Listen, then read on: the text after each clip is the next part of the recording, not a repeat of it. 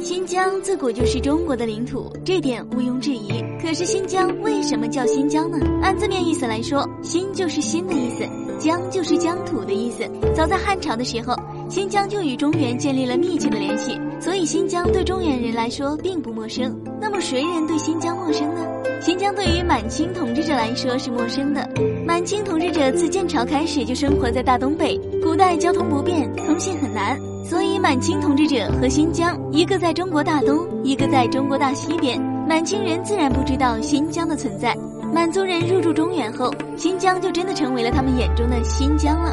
其实，不止西北地区是他们眼中的新疆，遥远的西南地区也是他们眼中的新疆。可是，为什么只有现在的新疆还保留着新疆这个称呼呢？其实，在清朝之前。新疆并不叫新疆，人们称呼当时的新疆为西域。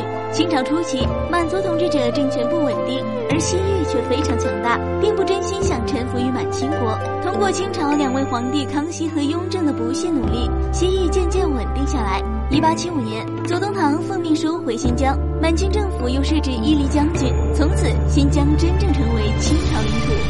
代设置的三省六部制延续了很长时间，到清朝的时候仍然沿用。清朝的其他领土都被称为某某省，而新疆却还叫新疆，直接由政府管辖。这种情况到清朝末期开始改变。